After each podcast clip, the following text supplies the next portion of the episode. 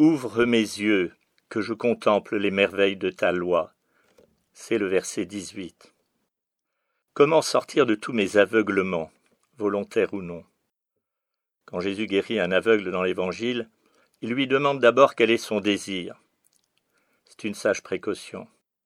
Car toutes nos bonnes résolutions, nos nobles aspirations, si elles ne sont pas motivées par une nécessité intérieure profonde, elles ne tiennent pas et elles ne nous font pas vraiment avancer.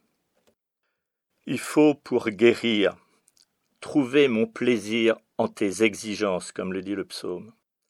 Car comme nous le demande le Christ, vous donc, soyez parfaits comme votre Père céleste est parfait.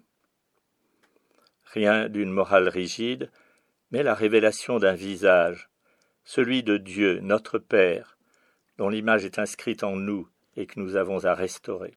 Comment au début de ma vie religieuse, un frère allait faire la vaisselle en jubilant. Et cela me plongeait dans des abîmes de perplexité, moi qui y allais en traînant les pieds.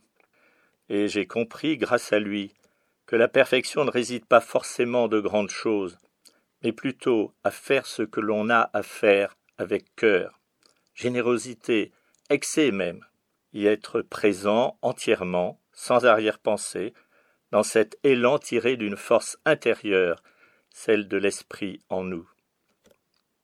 Ouvre mes yeux que je contemple les merveilles de ta loi. Le verset 18.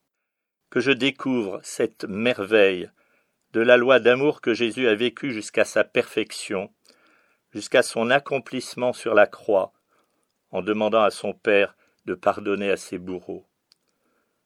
Aimer, aimer jusqu'à l'excès.